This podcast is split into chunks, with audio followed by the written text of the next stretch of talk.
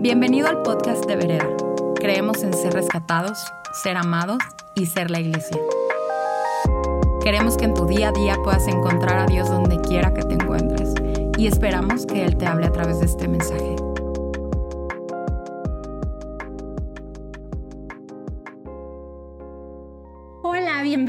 Familia Vereda. Me da muchísimo gusto estar con ustedes en este día, en este domingo, que seguimos en la serie navideña. Y me encanta cómo hemos en las semanas pasadas empezado a estudiar un poco. Empezamos con Sam hablando de humildad, mansedumbre, Scott nos habló de justicia, misericordia. ¿Qué significa en el contexto de eh, Mateo 5, donde está hablando de las bienaventuranzas?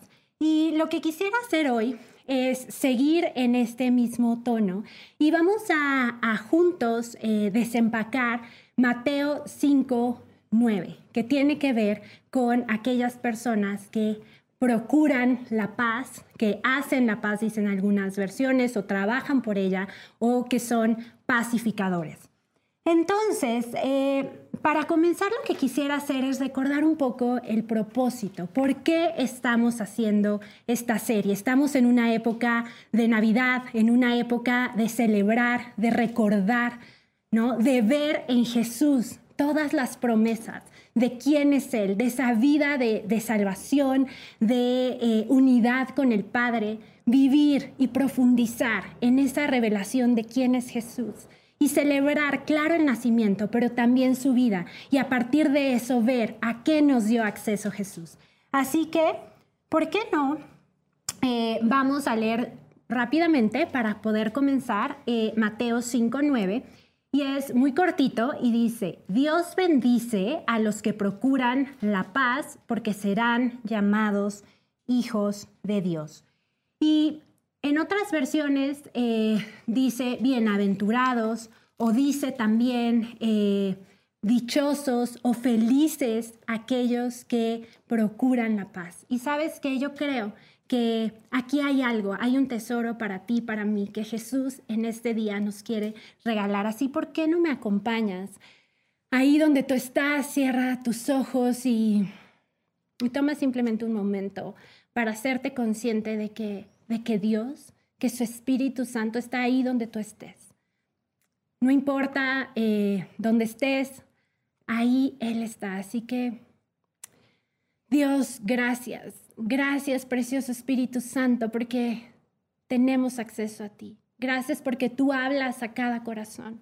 Yo te pido que en este día tú toques nuestros corazones, tú abras nuestros oídos, tú hablas, abras cada uno de nuestros sentidos espirituales, que podamos encontrarte, que podamos eh, apasionarnos más por ti y que traigas una revelación profunda a cada uno de nuestros corazones sobre qué es hacer la paz, qué es ser pacificadores. Y sobre todo en esta segunda parte, ser llamados hijos e hijas de Dios. Yo te pido, Espíritu Santo, que tú traigas consuelo donde se necesita, que tú traigas también ese ánimo, esa convicción, que cualquier eh, cuestión que pueda estar robando la atención sea quitada y podamos centrarnos y concentrarnos en ti. Que mis palabras sean simplemente un vehículo para que tu gracia, tu amor, tu poder llegue a cada hogar. Te doy gracias en el nombre de Jesús.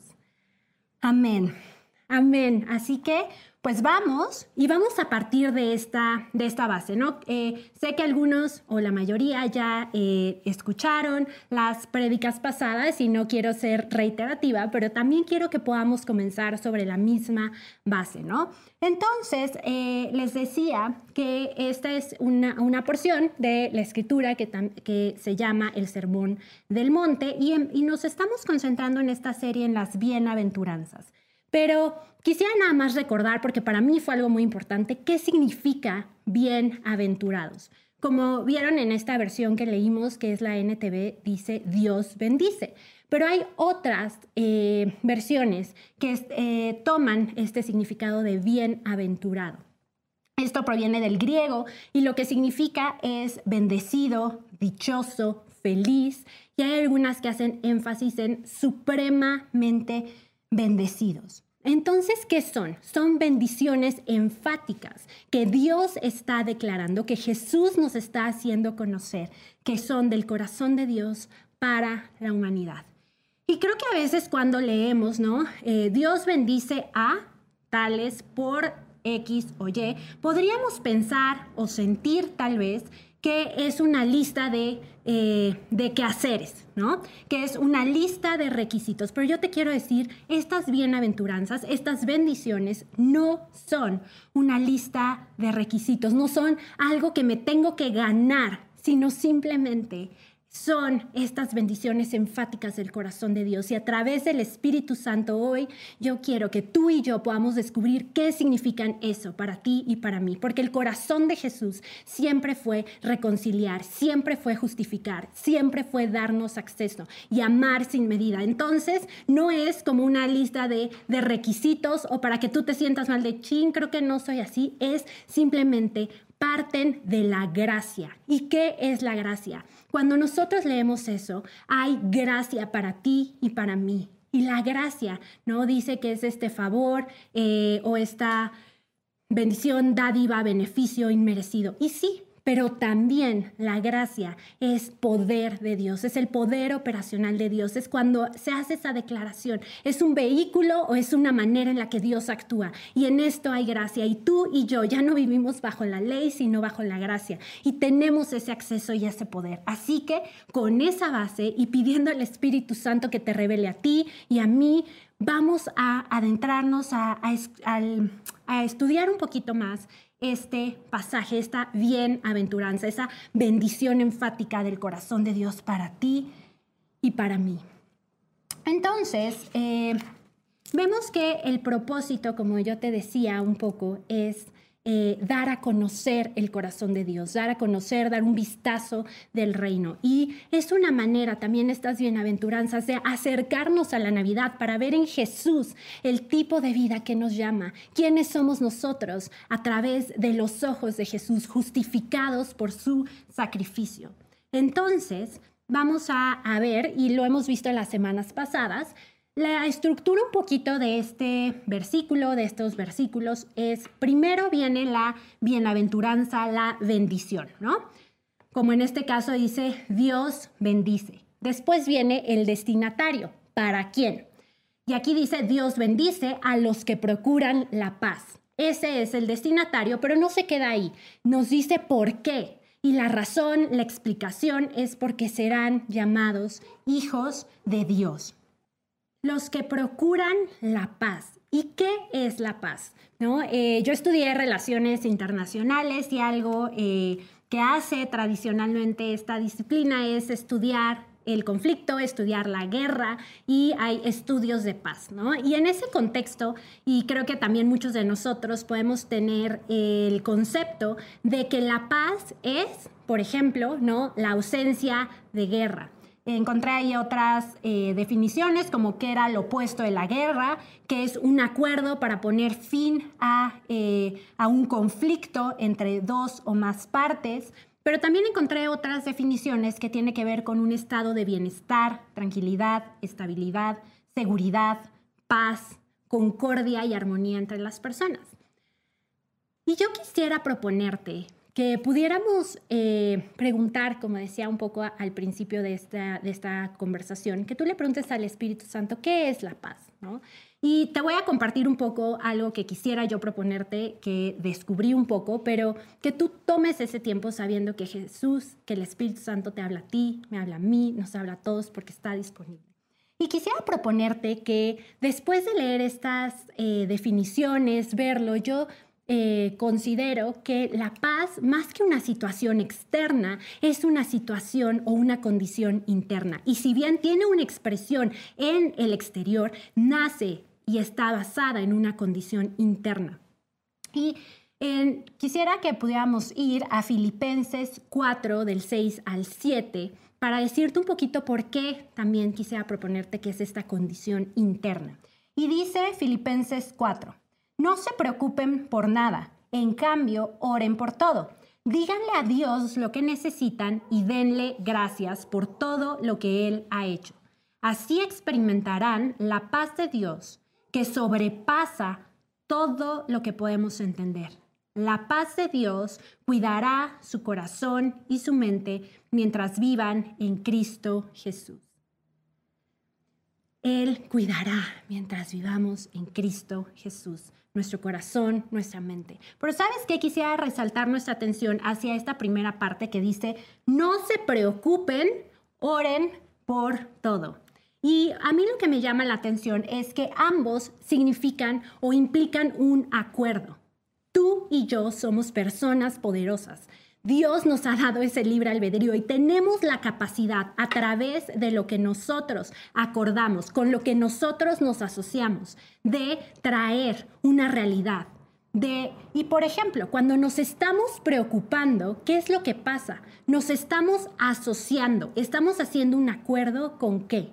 Con la incertidumbre, con el miedo, con la ansiedad. Me preocupo, por lo tanto, estoy haciendo un acuerdo con todo esto con la ansiedad, la angustia. Pero cuando yo oro, también estoy haciendo un acuerdo. Y estoy haciendo un acuerdo con lo que Dios está diciendo. Estoy haciendo un acuerdo con las oraciones que ya se están haciendo. Porque dice la palabra que Jesús intercede por nosotros. Hay oraciones constantes en el cielo. Y cuando nosotros nos ponemos de acuerdo con eso, podemos experimentar la paz de Dios que sobrepasa todo lo que tú y yo podemos entender. Y a pesar de las condiciones externas podemos tener esto. Y te quiero dar un ejemplo súper rápido de este acuerdo, que creo que hay muchísimo de importante ahí. Tengo una amiga eh, que nos compartió un, testimonio, algo que, ella experimentó que la verdad me, me impactó un montón, ¿no? Porque resaltó cosas que yo no me había dado cuenta. Y ella nos decía que en su familia y ella habían tenido una condición este, de salud ¿no? por, muchos años y que ella tenía miedo y que había estado teniendo ciertos síntomas, ¿no? ya había tenido tratamiento, pero después de, un tiempo y con algunos eh, conocimientos y revelaciones que estuvo teniendo de la palabra, ella dijo, ¿saben que Yo un día me paré y cuando yo estaba empezando a sentir todas estas cosas, había eh, señales externas, había síntomas, yo dije, empecé a preocuparme, pero dije, no me voy a asociar con el miedo, no voy a tener un acuerdo con el enemigo, sino me voy a asociar con Dios. Y yo declaro, ¿y qué dices tú? ¿Qué es Dios, que yo he sido sana, ¿no? Que por tu sacrificio tengo acceso a esta sanidad, a esta cruz, que así como resucitaste a Jesús de los muertos, así ese mismo Espíritu Santo hoy está aquí y está disponible.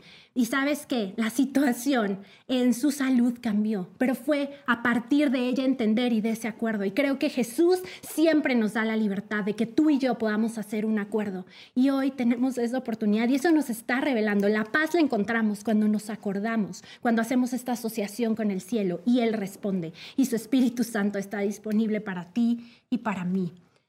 Así que hay poder en el acuerdo, somos personas poderosas. Y hoy creo que esta también es una invitación, porque no dice, eh, porque hay aquí una parte activa, fíjate, dice, a los que procuran la paz, los que buscan la paz, los que trabajan por la paz. Y hay una parte activa, una respuesta de ti de mí. Y yo creo que tiene que ver con esto, tiene que ver con nuestra asociación, tiene que ver con cómo buscamos la paz a partir de lo que creemos y lo que hacemos.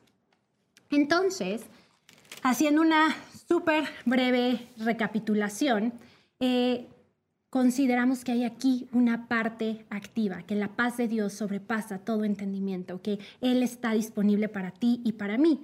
Pero no se queda simplemente en ser una condición interna, sino que tiene impacto en, eh, lo externo. ¿Y por qué no vamos también a Mateo 8 del 23 al 27. Y me encanta este relato, esta historia de Jesús, porque él está en la barca, está con sus discípulos y hay una tormenta. Entonces dice del versículo 23. Luego Jesús entró a la barca y comenzó a cruzar el lago con sus discípulos. De repente se desató sobre el lago una fuerte tormenta con las olas que entraban en el barco, pero Jesús dormía. Los discípulos fueron a despertarlo. Señor, sálvamos, sálvanos. No nos vamos a ahogar, gritaron. Y él les contesta, ¿por qué tienen miedo? preguntó Jesús tienen tan poca fe? Entonces se levantó y reprendió al viento y a las olas y de repente hubo una gran calma. Los discípulos quedaron asombrados y preguntaron, ¿quién es este hombre? Hasta el viento y las olas lo obedecen.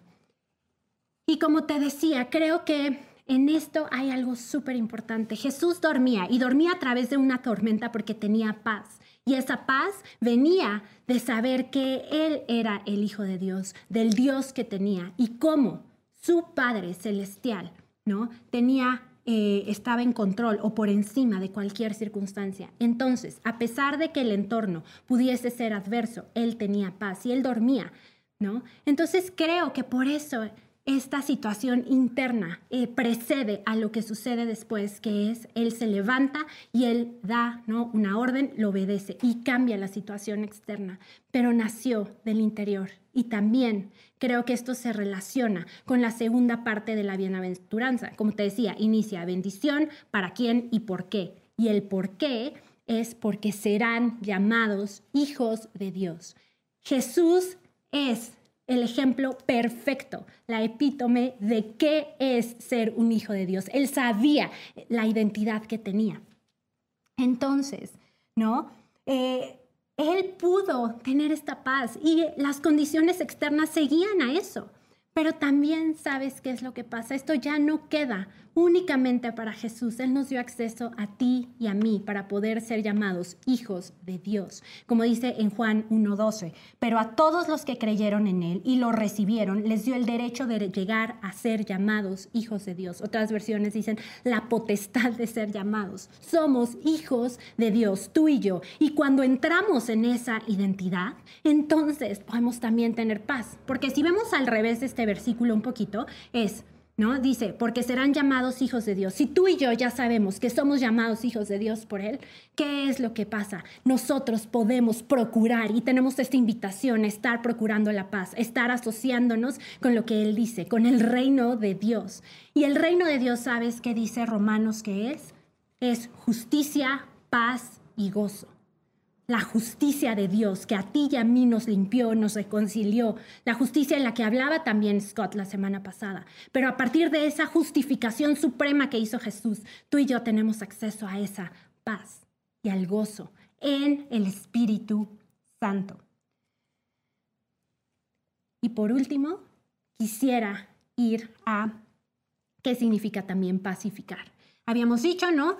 Que estas bienaventuranzas son estas bendiciones supremas que revelan el corazón de Dios, que nos dan un vistazo de cómo es el reino, el cielo en la tierra, que tú y yo tenemos acceso a través de Jesús. Pacificadores implica ser activos, ¿no? Asociarnos es parte de esa asociación, de perdón, de esa actividad. Pero sabes qué? Pacificar también es reconciliar. Paz, paz es reconciliación.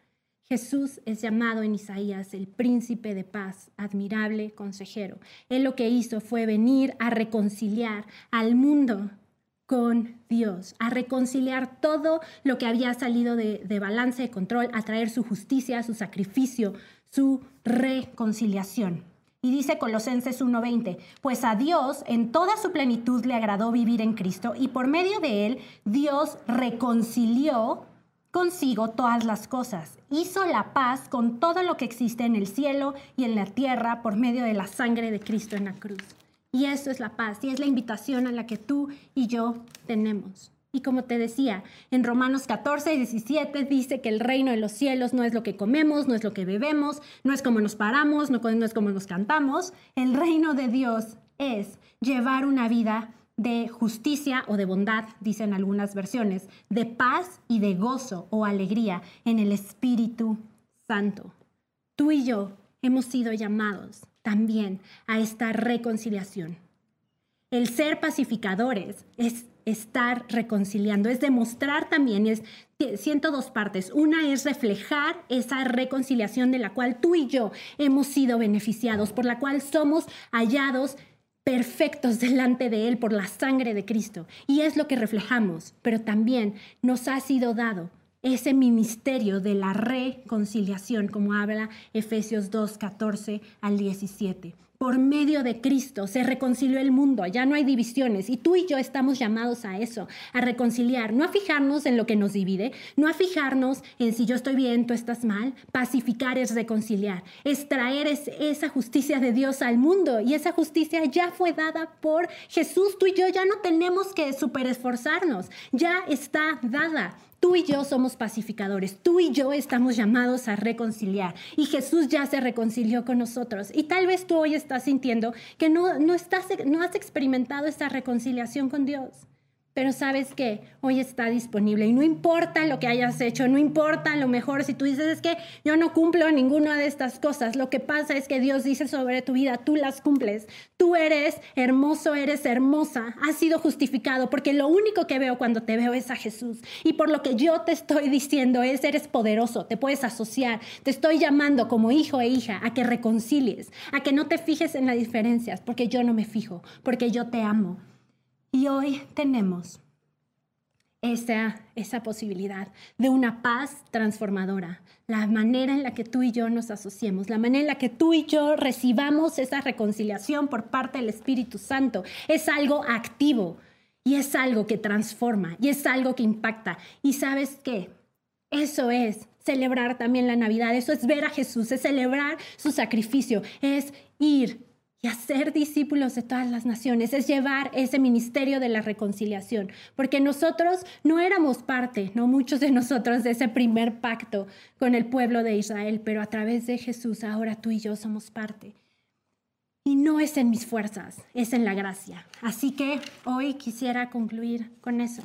Quisiera concluir con que hay gracia. Y la gracia es el poder operacional de Dios en ti y en mí. Y no nos tenemos que esforzar, no nos tenemos que que súper así, ¿no? Concentrar es simplemente hacer un acuerdo y se puede ver tan sencillo como hacer una oración. Así que hoy yo te invito a que ahí donde tú estás, cierres tus ojos e invites una vez más, como lo hicimos al inicio, a que te hagas consciente del Espíritu Santo y que le digas, hoy quiero ser ese pacificador, quiero ser llamado tu hijo, tu hija. Trae una revelación, Dios, a cada uno de los corazones, Señor, sobre qué es ser hijo e hija de Dios. Señor, que la gracia que hay al tú haber pronunciado estas palabras, Señor, sea activada en cada uno de nosotros. Y hoy hacemos un acuerdo contigo, hacemos un acuerdo con el cielo. Rompemos todos aquellos acuerdos que hayamos hecho con el reino incorrecto. Rompemos esos acuerdos que hayamos hecho con el miedo, con el temor, con la ansiedad. Y Dios, hoy hacemos un acuerdo contigo en ser esos pacificadores, reconciliadores, una paz que transforma, una paz que es de adentro hacia afuera.